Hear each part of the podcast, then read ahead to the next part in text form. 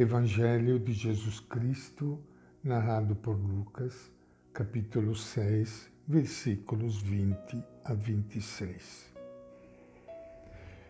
Naquele tempo, Jesus ergueu o olhar para os seus discípulos e disse-lhes: Bem-aventurados os pobres, pois vosso é o reino de Deus. Bem-aventurados vós que agora passais fome, pois sereis saciados. Bem-aventurados vós que agora estáis chorando, porque haveis de rir. Bem-aventurados sereis quando vos odiarem, vos expulsarem injuriarem, quando banirem o vosso nome como coisa má por causa do Filho do Homem. Alegrai-vos nesse dia e exultai, pois grande é a vossa recompensa no céu. Assim os pais deles faziam aos profetas. Mas ai de vós, ricos, pois já tendes vossa consolação. Ai de a vós, que agora estáis fartos, pois passareis fome. Ai de vós que agora estáis rindo, pois ficareis de luto e chorareis.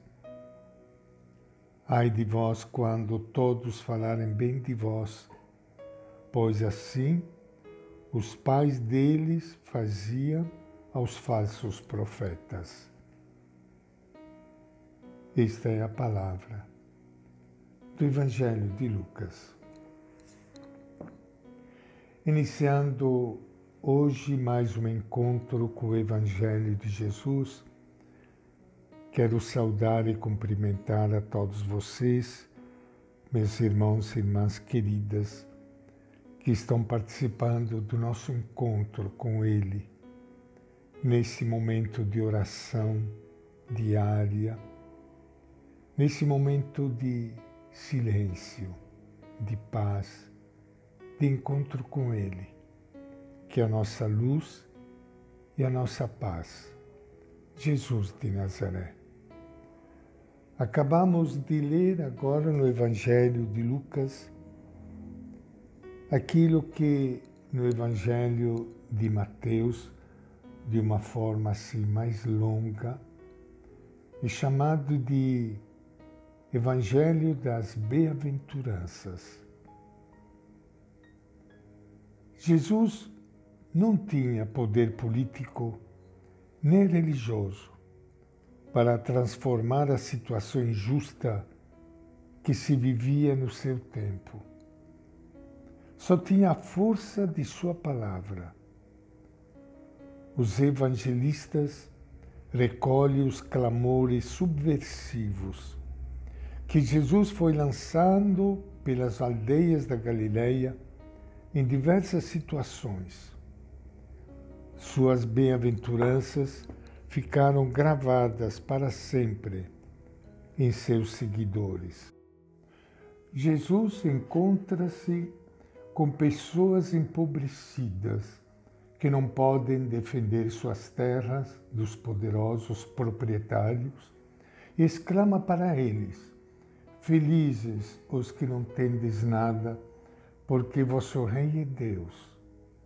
Observa a fome das mulheres e das crianças desnutridas e não pode reprimir-se. E diz: Feliz os que agora tendes fome, porque sereis saciados. Vê os camponeses chorarem de raiva e impotência quando os arrecadadores de impostos levam o melhor de suas colheitas e os anima dizendo: Felizes os que agora chorais, porque rirereis. Não é tudo isto, ou não parece tudo isto, uma zombaria, um cinismo? Talvez o fosse se Jesus lhes estivesse falando a partir de um palácio de Tiberíades ou de uma vila de Jerusalém. Mas Jesus está com eles. Não traz dinheiro, anda descalço e sem túnica de reposição. É o indigente a mais que lhes fala com fé e convicção total. Os pobres o entendem. Não são felizes por causa de sua pobreza, muito, muito pelo contrário. Sua miséria não é um estado invejável, nem um ideal. Jesus os chama de felizes porque Deus está do seu lado. Seu sofrimento não durará para sempre. Deus lhes fará justiça. Jesus é realista. Sabe muito bem que suas palavras não significam o fim imediato da fome e da miséria dos pobres. Mas o mundo precisa saber que eles são os filhos prediletos de Deus. E isto confere à sua dignidade uma seriedade absoluta. Sua vida é sagrada. É isto que Jesus quer deixar bem claro no mundo injusto. Os que não interessam a ninguém são os que mais interessam a Deus. Os que nós marginalizamos são aqueles que ocupam lugar privilegiado em seu coração. Os que não têm quem os defenda, têm a Deus como Pai. Nós que vivemos acomodados numa sociedade de abundância, não temos direito de pregar a ninguém as bem-aventuranças de Jesus. O que precisamos fazer é ouvi-las e começar a olhar os pobres, os famintos e os que choram como Deus os olha. Daí, quem sabe, pode nascer a nossa conversão. E esta é a nossa reflexão de hoje do Evangelho de Lucas.